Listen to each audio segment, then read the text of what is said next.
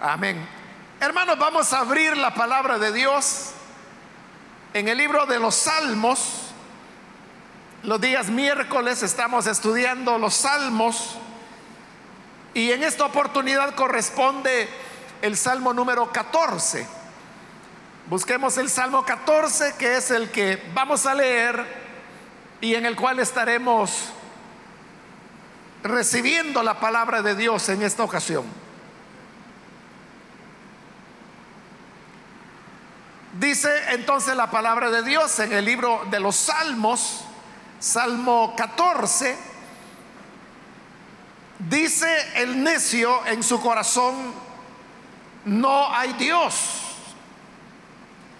Están corrompidos, sus obras son detestables, no hay uno solo que haga lo bueno. Desde el cielo, el Señor contempla a los mortales para ver si hay alguien que sea sensato y busque a Dios. Pero todos se han descarriado, a una se han corrompido, no hay nadie que haga lo bueno, no hay uno solo.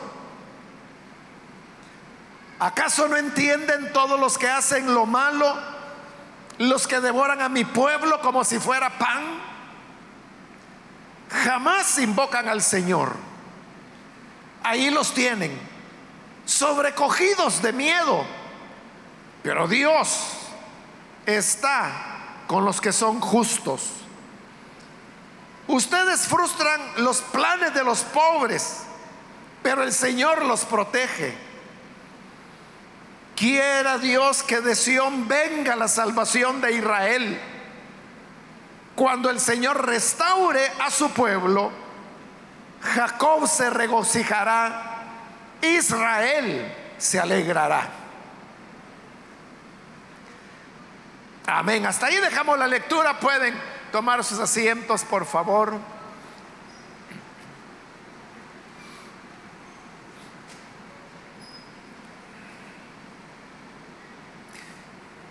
Hermanos, tenemos ahora el cuarto de esta pequeña agrupación de cinco salmos cortos que hemos estado cubriendo en las últimas oportunidades.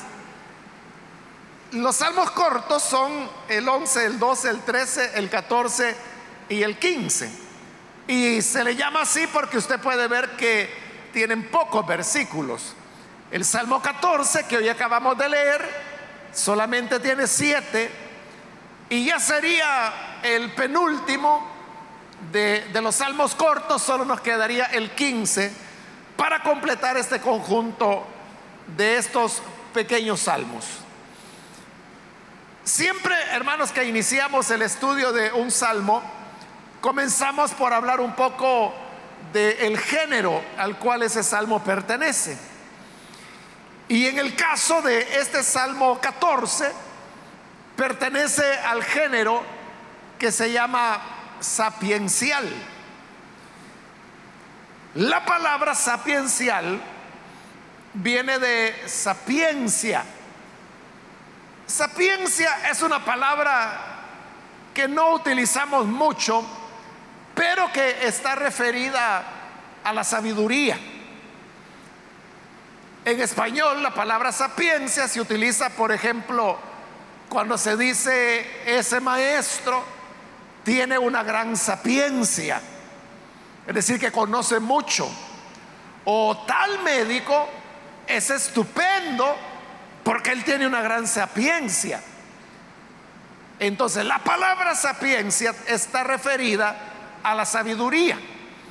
Y por lo tanto, cuando hablamos de el género de salmos sapienciales, estamos hablando de salmos que su propósito es el de transmitirnos sabiduría.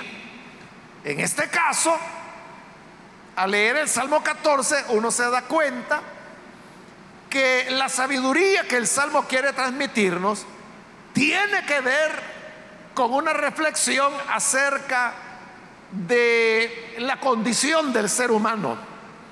Es decir, que somos los seres humanos. Este Salmo 14, a diferencia de otros salmos donde hemos visto que aparecen varios personajes, aparecen, por ejemplo, el orante, aparece Dios, aparecen los enemigos, en el caso del género de súplica, pero en este como es un género diferente que es el sapiencial, y en el caso particular de este Salmo 14, lo que encontramos es un monólogo. Es decir, quien habla el Salmo está hablando consigo mismo. Porque el Salmo 14 es solamente una reflexión. Voy a explicarle un poquito de cuál es el contexto en donde el salmo surge para que podamos entender esto que estoy mencionando sobre el monólogo. No hay una seguridad, las opiniones están divididas, pero eh, hay un buen grupo de especialistas que consideran el Salmo 14 es un salmo del exilio y lo que ha ocurrido es que quien escribe el salmo es una persona que ha observado los ataques de los caldeos, la destrucción de Jerusalén, la destrucción del templo y la cautividad a la cual el pueblo de Dios es llevado.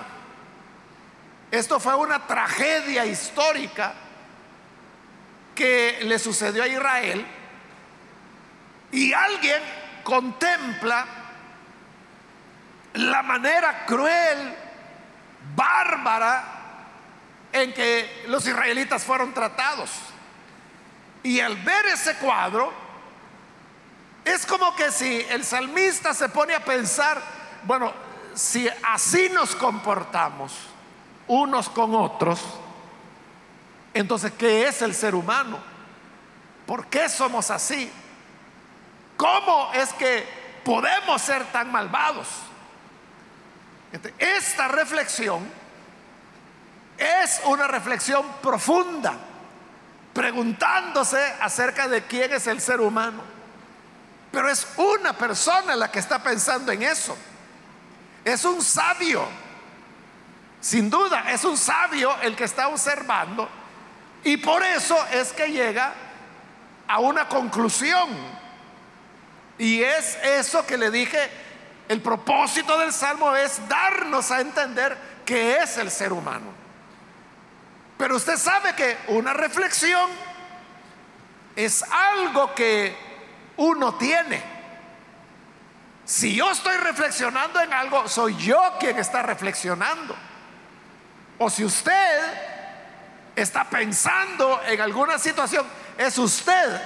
Es decir, la reflexión es una tarea de una sola persona.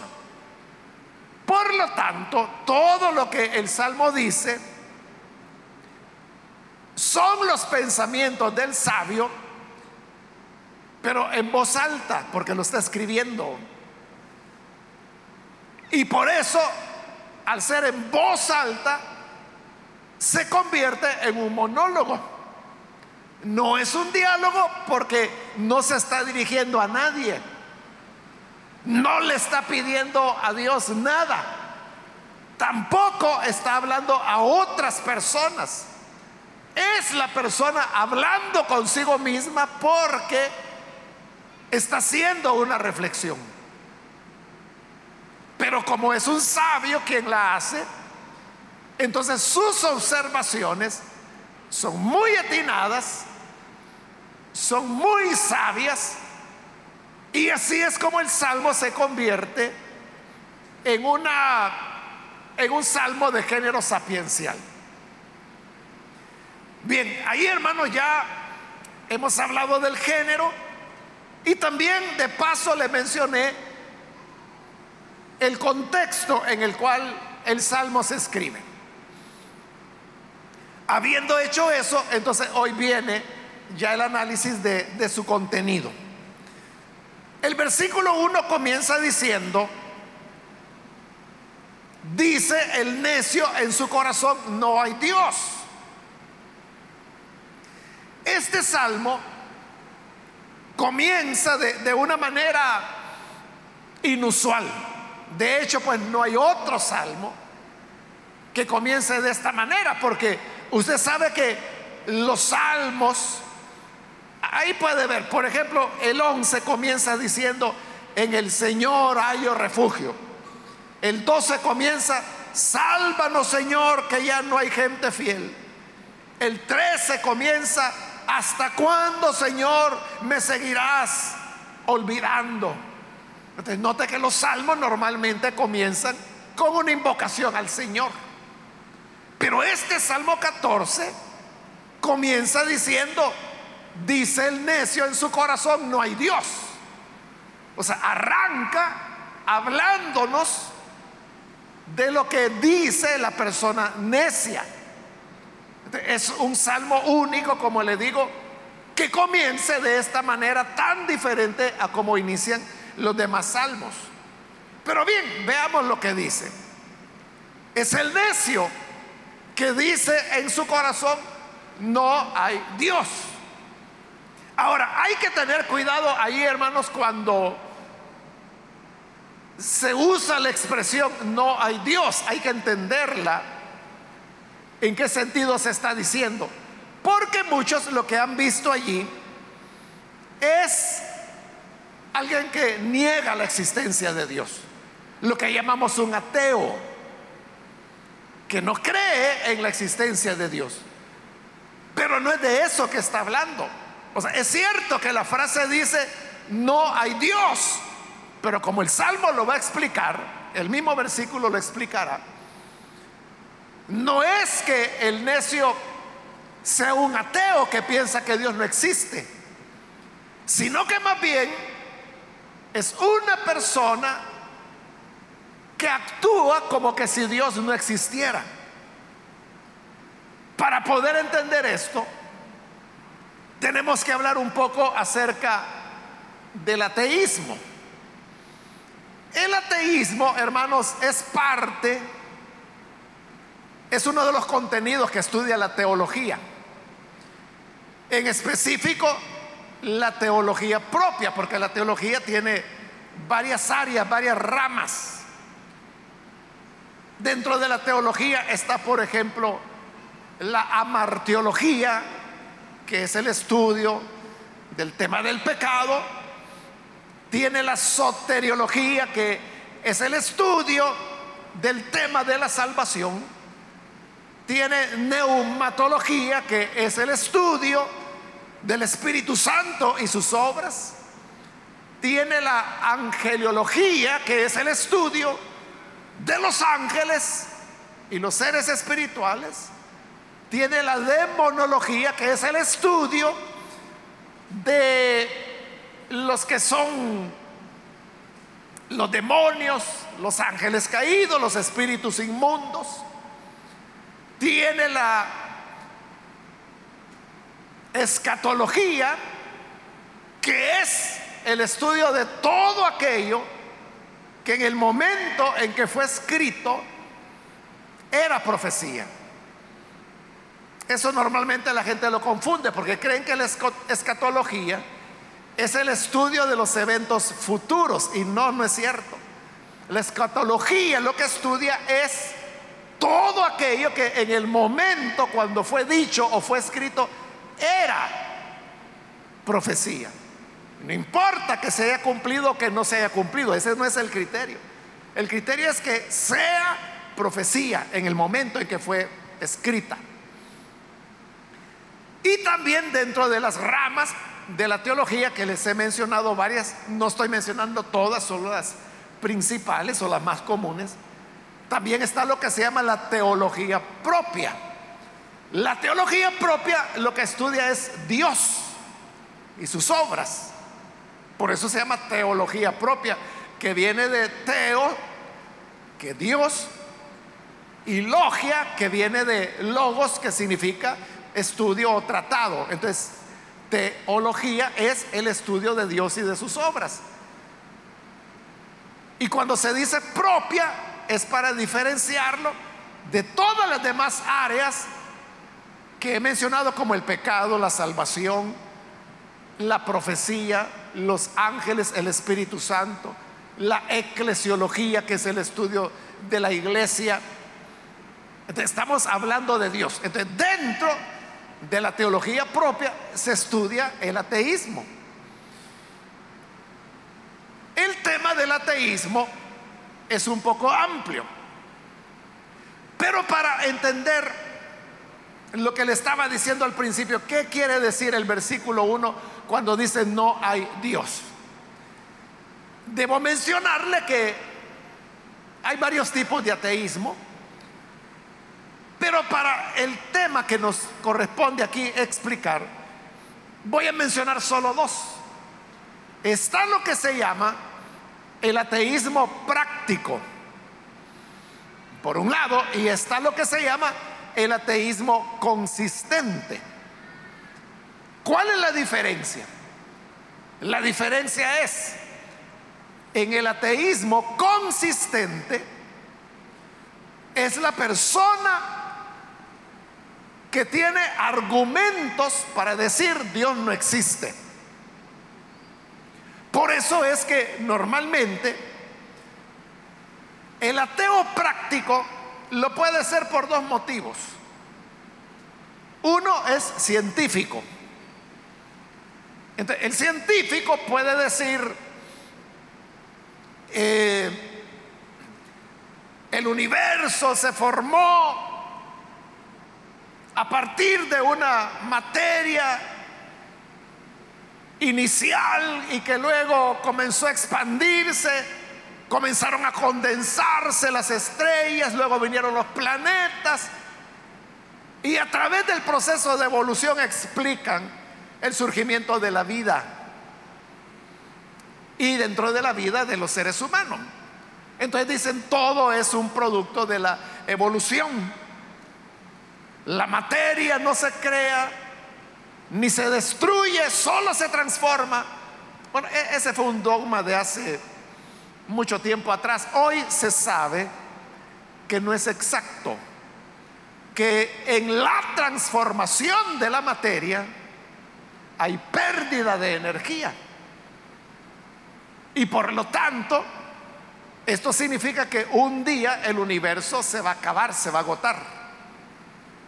Porque en el universo la materia está constantemente transformándose y por lo tanto va perdiendo energía. La energía se convierte en materia y la materia en energía. Es una cuestión que va y viene, va y viene. Pero en ese cambio de ir y venir se va perdiendo energía. Es decir, que hay un momento en que ya no hay la suficiente o la misma cantidad de materia se va reduciendo. Eso se irá reduciendo, reduciendo, reduciendo hasta que va a llegar un momento en que el universo se va a acabar. Pero esto que le estoy mencionando, digamos, son argumentos. Son argumentos. ese es el ateo consistente. Es aquel que dice, no, la ciencia enseña que Dios no existe. Hace pocos años hermanos, murió uno de los más grandes científicos que la humanidad tenía. Es este doctor inglés eh, llamado Stephen, Stephen Hawking, un gran físico. Y bueno, la gente lo, acusa ¿no? de que él era ateo, pero él realmente, él, él nunca dijo Dios no existe. Lo que él sí decía es de que el universo no tenía necesidad de Dios. él no se metía al hecho de que si Dios existía o no existía. Lo que él decía es, el universo no necesitó de un Dios para comenzar a ser lo que es. E, él todo lo explicaba sobre la base pues de, de la física y de las matemáticas. Entonces, él es un ateo, aunque repito, él nunca dijo él no se puso contra la idea de que existiera Dios. No, lo que él decía es, es que no se necesita. O sea, si lo hay o no lo hay, yo no lo sé, ¿verdad? Pero el universo perfectamente pudo ser por puras leyes físicas. sin necesidad de una intervención de un ser sobrenatural. Pero él tiene base. Claro, aquí no estamos discutiendo, hermanos, si las bases son correctas o son incorrectas, ¿verdad? O sea, obviamente nosotros somos creyentes, somos cristianos y por lo tanto sabemos que esos argumentos alguna falta tienen. Pero ese es el, solo le estoy demostrando quién es el ateo consistente. Y le decía que había básicamente dos, el que es por razones científicas, que es de lo que he estado hablando, pero también están los ateos consistentes que lo son por razones ideológicas. Por ejemplo, una de las ideologías que cada vez va perdiendo más fuerza, pero que en el siglo XX tuvo mucha fuerza, es, el materialismo, que nosotros lo conocemos como marxismo. Hay dos tipos de materialismo, dos tipos de marxismo, ¿verdad? Está eh, el marxismo histórico, que como su nombre lo dice, lo que hace es explicar la sociedad humana y su historia. Y cómo se produce, cuál es el motor de esa historia, cómo es que los hechos humanos van avanzando.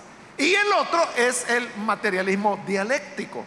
El materialismo dialéctico ya es una construcción más filosófica y entre esas construcciones afirma, porque ellos sí lo afirman, que Dios no existe.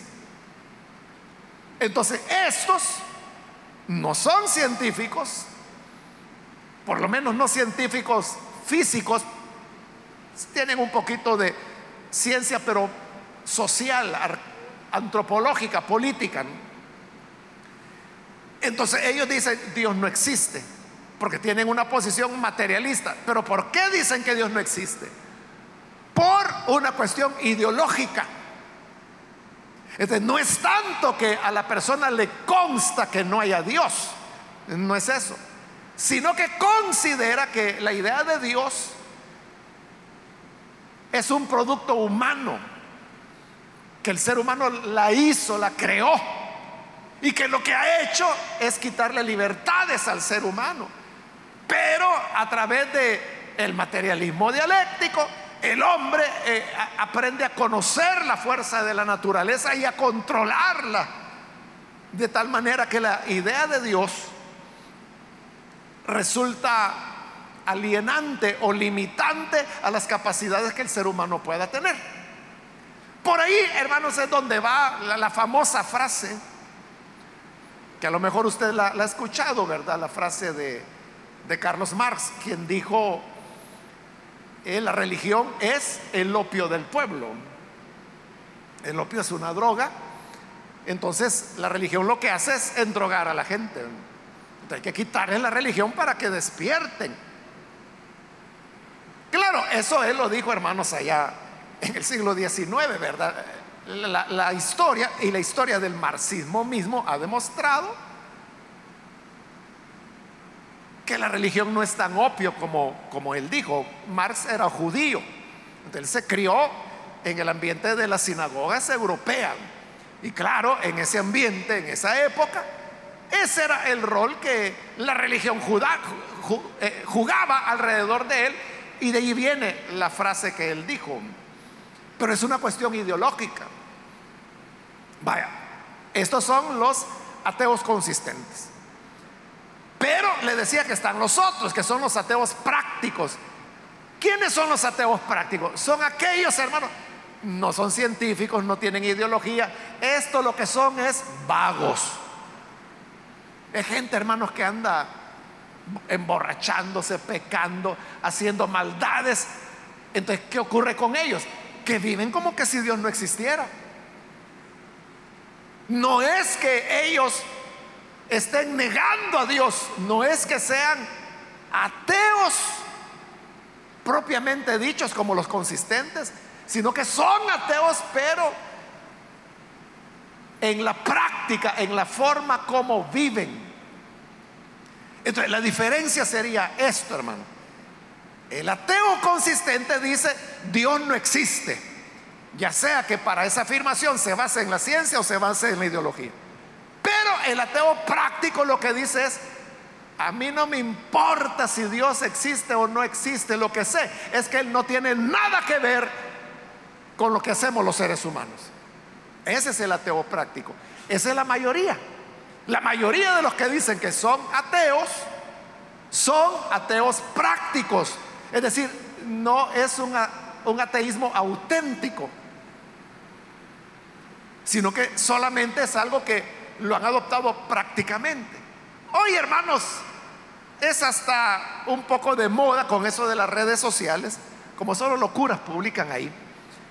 Pero entre las redes sociales se ha hecho un poquito de moda que dicen, no, esta gente, los cristianos, andan creyendo en un amigo imaginario. ¿Y a dónde está ese Dios? Yo no voy a andar creyendo en un amigo imaginario, yo quiero creer en mis amigos de carne y hueso. Pero ese argumento de que Dios es un amigo o un ser imaginario que nosotros hemos imaginado, si usted le dice, demuéstreme que Dios es imaginario, ellos no tienen argumentos, ni científicos ni ideológicos. ¿Por qué piensan así? Porque si ellos encasillan a Dios como un invento, como una imaginación, ellos pueden vivir como quieran. No hay límites éticos, no hay límites morales. Entonces lo hacen por eso, para justificar su forma de vida. Esos son los ateos prácticos. Le he hecho esta aclaración, hermano, para entender el salmo. Entonces, cuando aquí dice, dice el necio en su corazón, no hay Dios, ese que ese necio que está diciendo, no hay Dios, ese es un ateo práctico. No es un ateo consistente, porque eso no existía, hermanos. No existía en esa época. Es cierto que había ciertas corrientes filosóficas, pero que todavía no habían surgido en esta época. Posteriormente las habría en Grecia algunas posiciones filosóficas que decían que Dios no existía. Eran muy pocas, pero las había. Pero en esta época no. Toda la gente creía en uno o, en otro Dios. Pero el que aquí está diciendo, no hay Dios, lo está diciendo desde un punto de vista práctico. ¿Qué quiere decir esto? Que no podemos tomar este versículo como una base para contrarrestar, diría, al ateísmo, porque no es de ateísmo que se está hablando aquí. O sea, no ateísmo consistente, no lo es. Es una declaración de un ateo práctico, como le digo, son la mayoría de los que dicen que son ateos. Si usted les pregunta, ¿y usted por qué dice que no hay Dios? Le van a decir, mire, pues porque ese es un invento. ¿Y usted por qué dice que es un invento? Porque eso es, es un invento. No, pues sí, pero ¿por qué? ¿Cuál es la base? Ah, porque a mí eso me parece. Ah, entonces es su parecer. Esa es toda la base que usted tiene, su manera de pensar. Sí, yo creo que no existe y no existe. No tiene una base, no tiene una razón. Pero si usted viene y le pregunta a un físico cósmico y le pregunta, mire, ¿y usted por qué dice que no hay Dios? le va a comenzar a hablar que el Big Bang y que esto y que no sé otro y que según las leyes de la física cuántica ocurre esto. Le va a dar una razón que quizás ni le vamos a entender. Que si es cierto o no es cierto, esa es otra cosa. Lo que estoy tratando de diferenciar es que ellos tienen una base, una razón, como le dije, científica o ideológica el ateo práctico, este es lo que quiere vivir la vida y vivirla sin la preocupación de que Dios existe. De eso está hablando acá. La Biblia, hermanos, no trata el tema del ateísmo. Porque la Biblia simplemente da por sentado que Dios existe. ¿Cómo comienza la Biblia? En el principio Dios creó los cielos y la tierra. Ahí lo tiene. De una vez, o sea, no comienza la Biblia demostrando de que hay Dios. No hay demostraciones de la existencia de Dios. En toda la Biblia lo que se presenta es que Dios existe. Y que eso no hay que discutirlo ni hay que probarlo porque desde el principio Dios estaba allá presente. Entonces, no se puede tomar como un pasaje para decir, mire, todos los ateos son tontos, que sería la manera como hoy nosotros diríamos la, la o usáramos la expresión necio. Para nosotros necio es la persona terca que persiste, persiste, persiste, en una necedad. Pero en la Biblia la palabra necio no significa eso, lo que significa es tonto, es una persona tonta que no tiene mucha cabeza. Entonces, aclarado eso, y ya vamos a ver por qué, dice, fíjese, leamos de nuevo el uno, dice el necio en su corazón, no hay Dios, están corrompidos, sus obras son detestables, no hay uno solo que haga lo bueno. Ahí lo tiene. O sea, ¿cuál es el problema con estos necios que dicen no hay Dios? No es de que pretendan ser sabios o que pretendan ser maestros. No, estos es gente corrompida, dice. Detestables. No hay ni uno de ellos que haga lo bueno. ¿De, ¿De, qué se trata? De lo que yo le dije. Vagos.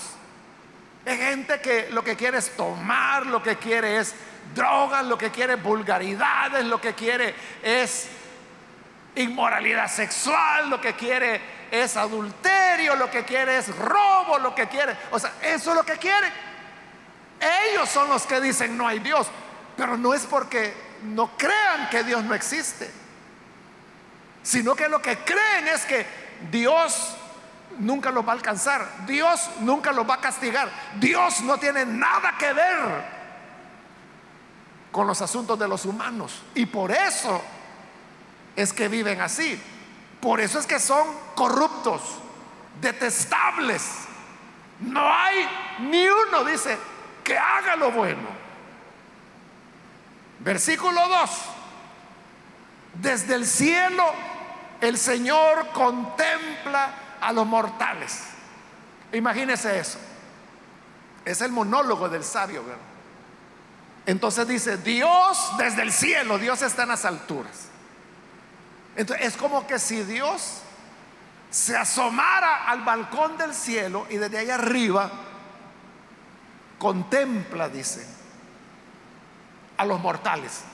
¿Quiénes somos los mortales? Nosotros los seres humanos y lo llaman mortales porque nuestra condición de mortales debería hacernos más prudentes en un tema que es en el que si Dios va a actuar o no, va a intervenir en los asuntos humanos o no. Siendo mortales, no podemos usando la figura de Pablo, como barro, decirle al alfarero, ¿por qué me has hecho así? O como barro, decirle al alfarero, tú no me puedes tocar, tú no tienes nada que ver conmigo. No, no puedes hacer nada porque tú no existes, tú eres una imaginación. Ese es el ateo práctico. Entonces Dios desde el cielo se asoma, contempla a los mortales y dice que los contempla para ver si hay alguien que sea sensato y busque a Dios. Eso anda buscando a Dios. O sea, Dios quiere saber si hay entre todos los mortales en la humanidad alguien que sea sensato. ¿Y cómo va a mostrar esa sensatez? En que busca a Dios. Entonces note lo que está haciendo el versículo 1 y el 2 está anteponiendo, más bien está contraponiendo al necio contra el sensato. ¿Qué es lo que hace el necio? Dice, no hay Dios. ¿Qué es lo que hace el sensato? Busca a Dios, dice la parte final del versículo 2. ¿Entiende la diferencia? ¿qué es lo que el Salmo está diciendo? El necio, es decir, el tonto, lo que dice es, no hay Dios para vivir como quiere vivir. Pero el sensato, el que tiene cuatro dedos de frente y tiene sensatez, no es alguien que vive por vivir, no es alguien que vive para hacer fiesta, para hacer vulgaridades, pecado, hasta que se acabe el cuerpo. Ese es el sensato. El sensato que sí piensa, que sí reflexiona, dice, voy a buscar a Dios. Eso es lo que Dios contempla y anda buscando. A ver si hay alguien que sea sensato.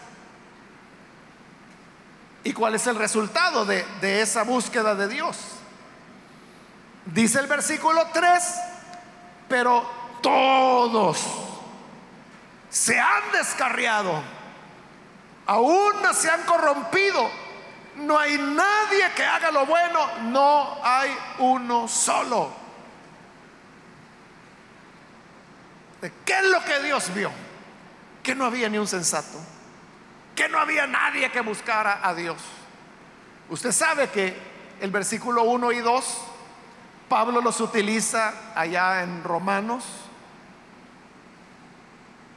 capítulo 3 me parece que es, donde él usa estos versículos del Salmo 14 para demostrar la culpabilidad y la condenación de toda la raza humana. Porque Pablo dice, no importa si es judío o es gentil, no importa si tiene la ley o no tiene la ley, todos han pecado. No hay justo ni aun uno, no hay uno solo que haga lo bueno. Todos se han descarriado, aún se han corrompido. No hay quien haga lo bueno, no hay uno solo. Entonces Dios no halló, no halló ni un sensato que buscara a Dios. Todos estaban viviendo como que si Dios no existía. Pero recuerde lo que le dije al principio. Este es el sabio escribiendo estas palabras, viendo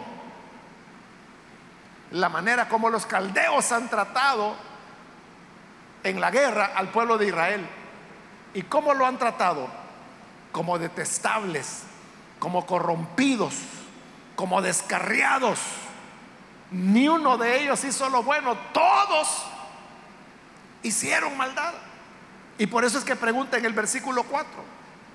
¿Acaso no entienden todos los que hacen lo malo, los que devoran a mi pueblo como si fuera pan? Cuando ahí dice, devoran a mi pueblo, o sea, como esa expresión la usa Dios muchas veces, ¿verdad? Sobre todo en el Antiguo Testamento. Dios se refiere de esa manera, mi pueblo. aquí está diciendo ¿Acaso no entienden todos los que hacen lo malo? Los que devoran a mi pueblo. Uno pensaría que es Dios el que está hablando. Pero no es Dios. Recuerde que hemos dicho que es un monólogo. Es el sabio el que está diciendo eso. Entonces, cuando, ¿por qué dice él, devoran a mi pueblo? Porque él era un judío. Él vio lo que le habían hecho a su pueblo. ¿Y cómo sabemos que es el sabio el que está hablando y no Dios? Porque ahí lo dice, arreglón seguido en el versículo 4. Veámoslo de nuevo. ¿Acaso no entienden todos los que hacen lo malo, los que devoran a mi pueblo como si fuera pan? Jamás invocan al Señor. No es el Señor el que está hablando. Es Él el que está diciendo, estos devoran a mi pueblo como que si fuera pan y jamás invocan al Señor. ¿Qué quiere decir con eso que devoran a mi pueblo como que si fuera pan? Eso que no tienen contemplación. No tienen, hermanos, ¿qué le diría? Lástima, misericordia. Es como cuando usted se pone a, cenar, ¿verdad? O a desayunar, que normalmente lo hacemos con pan. Ahí tiene usted su frijolito, su cremita, su quesito, pero usted dice, tráigame seis panes. De los chiquitos, ¿verdad? Entonces usted comienza, hermano, con el pan y el pan le sirve como cuchara, ahí lo empapa en frijolitos, en crema. el pan usted se lo devora. Cuando siente ya, ya no están los seis panes. así trataban al pueblo, al pueblo de Dios, como que si fueran nada, sin compasión, sin respeto, sin ningún tipo de diferencias, porque allí, hermanos, en la guerra fueron asesinados niños, niñas, ancianos. La Biblia habla que a las mujeres embarazadas les abrían el vientre, jóvenes, o sea, no había diferencia de nada. Y los sobrevivientes son llevados cautivos para que sean esclavos. Eso es tratar a las personas sin ninguna consideración. El salmo de lo que nos está hablando es de, lo que es el ser humano. ¿Qué es el ser humano? El ser humano es malvado, es perverso, es egoísta. Si a él no le tocan, no le importa que a cien le toquen. Cosa de ellos, problema de ellos. Los elefantes Cuando enferman y se ponen viejos, toda la manada los va cuidando. Y cuando están agonizando, los elefantes acompañan al elefante viejo que saben que está agonizando y que va a morir. Y lo llevan a un lugar que es donde suelen morir los elefantes. Por eso es que a esos lugares la gente, el ser humano le llama los cementerios de elefantes. Algunos decían que era un mito, que eso era historia, pero la cuestión es que nunca se encontraban esqueletos de elefantes. Pero después se descubrió que los esqueletos, los huesos de los elefantes muertos, todos estaban juntos, todos estaban en algún lugar. Hoy se sabe de que cuando el elefante viejo está muriendo, entonces todos los elefantes lo, acuerpan y a veces lo llevan así presionado porque ya no pueden ni caminar. Y lo llevan a esos sitios y ahí los dejan y muere. Y ellos están ahí hasta que muere. Cuando muere, todos se lamentan, pero luego se van y lo dejan. Entonces ese cuerpo se descompone y se une a los demás huesos que ya estaban ahí. Es decir, es como que si los elefantes respetan a sus congéneres y tienen un lugar a donde los van a sepultar. No a sepultar porque no los entierran, pero donde los llevan a morir. Pero ese trato, hermano, muchas veces el ser humano no lo tiene. El ser humano puede ver que otro se está muriendo ahí y lo que hace es que se aparta o se va más rápido.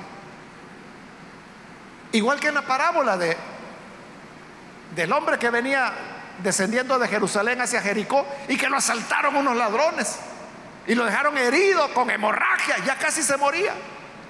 Pasó el sacerdote y dijo, no, no, yo no me voy a meter en problemas, ¿qué tal si por ayudarlo viene la policía y me agarra a mí? Lo dejó y se fue. Después venía un levita que venía de servir en el templo. Y dice que también lo vio, pero se hizo como que si no lo vio porque no, quería meterse en problemas. Además, no llevaba tiempo, tenía que atender otras cosas. No le hicieron caso. Eso es lo que hacemos, hermano. No nos importa. ¿Qué ocurre con las personas? Si las podemos ayudar. Lo que decimos es problema de él, problema de ella. No hay justo, ni a uno. Eso es el ser humano. Pero lo más extraño del ser humano, o sea, está mal ya, está mal que el ser humano, por ejemplo, maltrate los árboles, destruya las plantas, destruya los peces, mate los animales que no le están haciendo nada. Incluso, hermanos, destruimos animales que son para nuestro beneficio, como las abejas. Sin abejas los seres humanos no podríamos vivir. allá en China, que es un país donde hay un desarrollo industrial rapidísimo, por esa prisa que llevan en que los campos produzcan, hermano, ellos han fumigado de tal manera que casi han destruido las abejas que tenían en sus campos.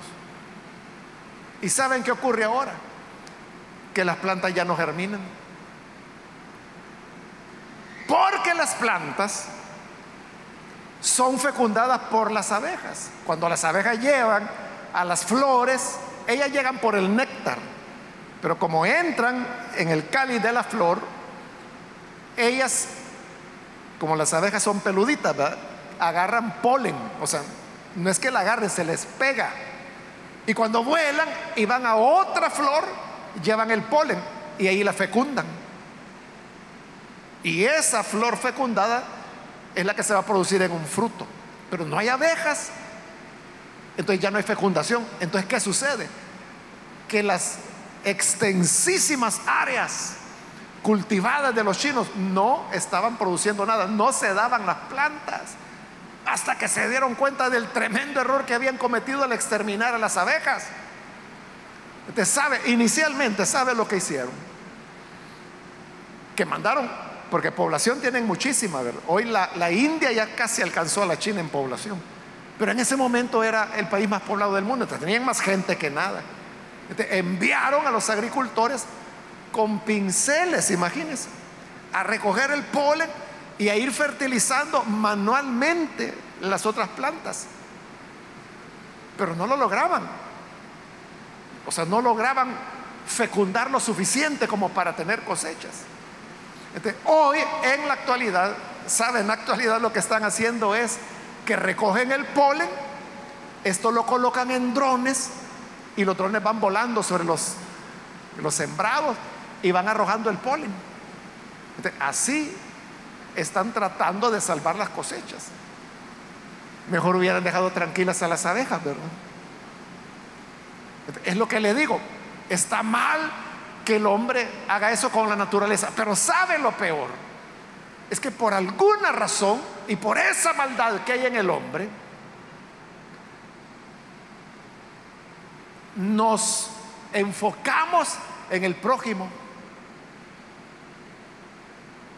nos enfocamos en el prójimo, en dañar al otro que es como, como nosotros, nuestro prójimo, otro ser humano, dañarlo, humillarlo, golpearlo, ofenderlo, quitarle lo que tiene, robarle, o si una persona tiene por ahí aspiraciones de superarse en la vida, el hombre es egoísta, entonces va y le echa a perder los planes. De eso es lo que está hablando aquí el versículo 6. Ustedes frustran los planes de los pobres. O sea, porque eso es el ser humano. Quizás hay una joven por ahí que dice, no, yo lo que quiero es estudiar, yo lo que quiero es salir adelante, tener una carrera, ayudar a mi familia. O sea, es un plan. Y no de una persona rica, es de una persona que eso quiere, superarse, quizás con mucho esfuerzo, quizás su mamá va a vender al mercado, pero ahí está la señora que sale como esta hora, cierra el puesto para poder tener para pagarle a su hija la universidad y los pasajes para que vaya a estudiar. Entonces viene el hombre envidioso y dice, ah, no, yo le voy a meter gol a esta cipota. Ahí anda de creída, que dice que no quiere ser mi amiga, porque dice que va a sacar su carrera, ya me la voy a conquistar y ya me voy a acabar esas ideas que tiene. Y lo hacen, la seducen, la engañan, le mienten, la embarazan y la abandonan. A eso se refiere cuando dice, frustran los planes de los pobres. Ahí le he puesto el ejemplo de un plan, pero pueden haber muchos otros planes, aspiraciones que las personas tienen. Voy a poner un negocito. Entonces viene la gente y le pone otro al lado y le baja precio. Y comienza en una competencia desleal. Alguien viene y dice, voy a poner una tiendita porque en la colonia no hay. Solo pone esa tiendita y ya empiezan a aparecer tienditas por todos lados. Le frustraron su plan. ¿Por qué el ser humano es así? ¿Por qué somos egoístas? ¿Por qué no podemos ver el bien del otro? el progreso del otro, la salud del otro. porque siempre estamos mintiendo, engañando? Es eso. Dios desde los cielos contempló a los mortales y dijo Dios, voy a ver si hay algún sensato que me busque. No halló ni uno. Ni uno. Por eso dice, y se pregunta en el 4, ¿acaso no entienden? ¿Acaso no entienden los que hacen los malos? Los que maltratan a mi pueblo. ¿Cómo es que jamás invocan al Señor? Ni por broma. Pero ahora viene en esta reflexión profunda el versículo 5 donde cambia ya el tono y dice, ahí los tienen a los malos, sobrecogidos de miedo, porque Dios está con sus justos. Dios está con los que son justos. Esa es una realidad. Aquel que anda en rectitud, aquel que anda en el temor de Dios, Dios está con él. Dios está con los justos. Y frente a eso dice, los malos tienen temor. Sobrecogidos de miedo, tienen miedo. Porque les hacen acá, les hacen allá, les ponen trampa, los engañan. Pero el justo sigue adelante y sigue adelante y sigue adelante. Ahí tiene José sus hermanos lo odiaron y dijeron, vendámoslo como esclavo. Lo vendieron. Pero al venderlo como esclavo, el Señor comenzó a exaltarlo en casa de Potifar. Y comenzó a prosperar. Y Potifar le dio más y más responsabilidad. Y cada vez José iba más alto y más alto hasta que aparece la señora de Potifar. Que trata de echarle una trampa. Y se la pone. Y por eso José va a parar a la cárcel. Pero en la cárcel ahí Dios comienza a prosperarlo y a prosperarlo y a prosperarlo. Y de la cárcel sale para ser gobernador de Egipto y llegó a lo más alto. Solo el faraón estaba arriba de él. Y luego seguía él y toda la humanidad, hasta sus hermanos que lo odiaron, vinieron a rodearse delante de él. Porque el Señor está con los justos. Nunca lo va a abandonar. Por eso es que el temor del Señor es lo que todos debemos tener temamos al Señor, amamos, amémoslo a Él. Seamos rectos, seamos honestos, seamos honrados, seamos justos. Entonces el Señor estará con nosotros y los malos se van a sobrecoger de miedo porque no haya nada que hacernos, porque el Señor ha enviado a sus ángeles para que acampen a nuestro alrededor y nos defiendan.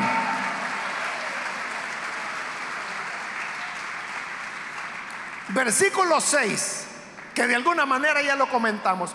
Ustedes frustran los planes de los pobres, pero el Señor los protege. Ellos quieren echarle a perder todo lo bueno, todo lo que usted planea. Quieren echárselo a perder, pero el Señor lo está protegiendo. El Señor lo está guardando.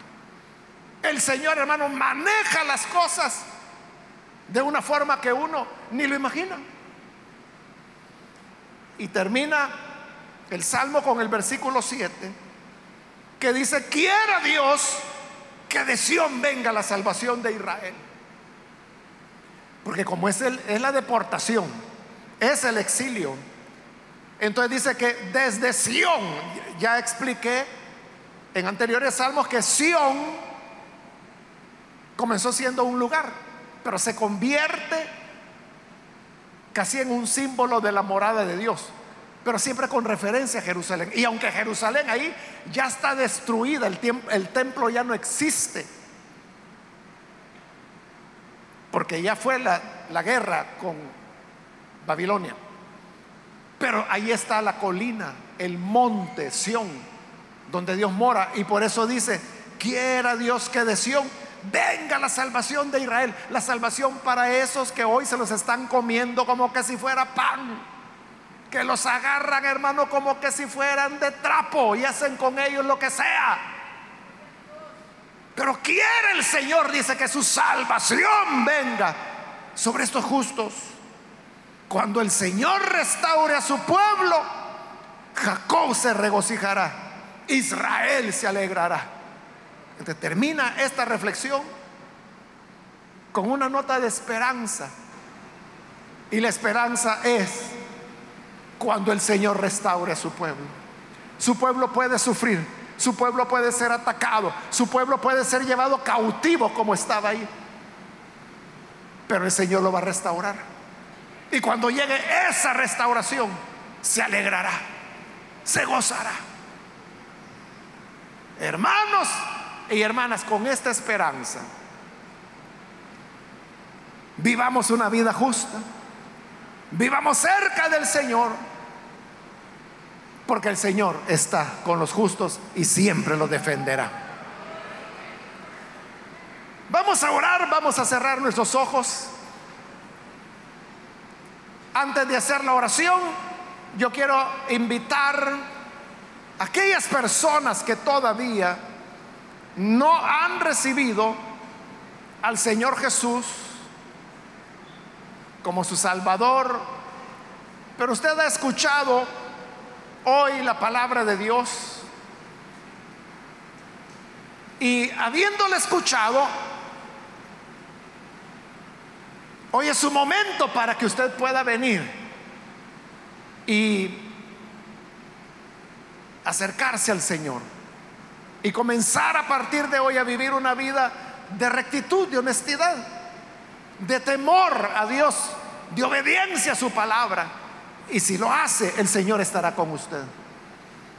Y aunque otros traten de frustrar sus planes, el Señor lo va a proteger. Quiero invitar entonces si hay algún amigo o amiga que hoy necesita recibir al Señor Jesús, en el lugar donde se encuentra, póngase en pie y vamos a orar por usted. Cualquier amigo, amiga que necesita venir al Señor, póngase en pie. Lo que queremos es orar por usted. La razón por la cual le pido ponerse en pie es porque queremos orar. Orar para que Dios lo bendiga. Y por eso queremos saber quiénes son las personas por las cuales oraremos. Muy bien, aquí hay un hombre que ha pasado, Dios lo bendiga, bienvenido. Hay alguien más que necesita venir al Señor. Muy bien, de este lado hay una persona, Dios la bendiga, bienvenida. Alguien más que necesita venir al Señor, puede ponerse en pie. Podríamos no tener fuerzas, no tener riquezas, no tener amigos de influencia. Pero si tenemos al Señor, Él nos protegerá. Él nos guardará. ¿Hay alguien que necesita venir? ¿Alguien más? Que recibe al Señor. Póngase en pie. Le invito, venga al Señor Jesús.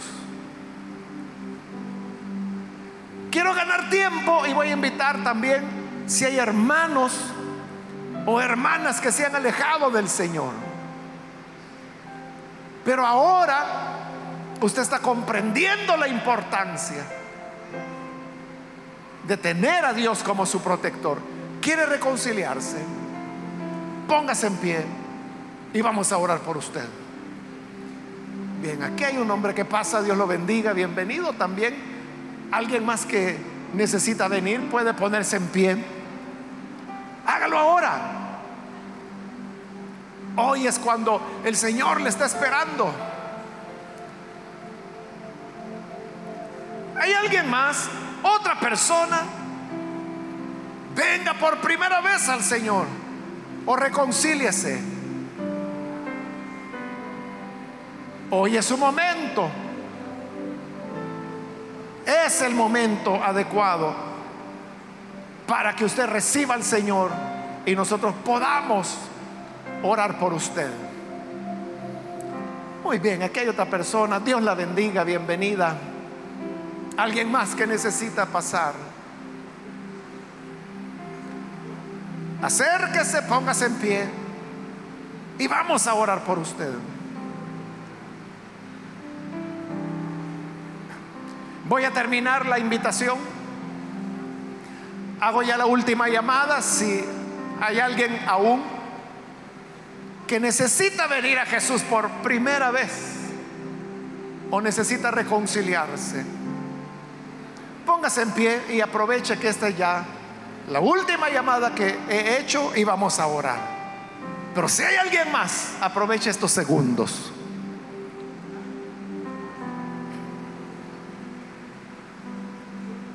A usted que nos ve por televisión, también quiero invitarle para que reciba al Señor allí donde se encuentra. Únase con estas personas que están aquí al frente y ore con nosotros. Señor, te damos las gracias por estas personas que han venido para creer a tu palabra, para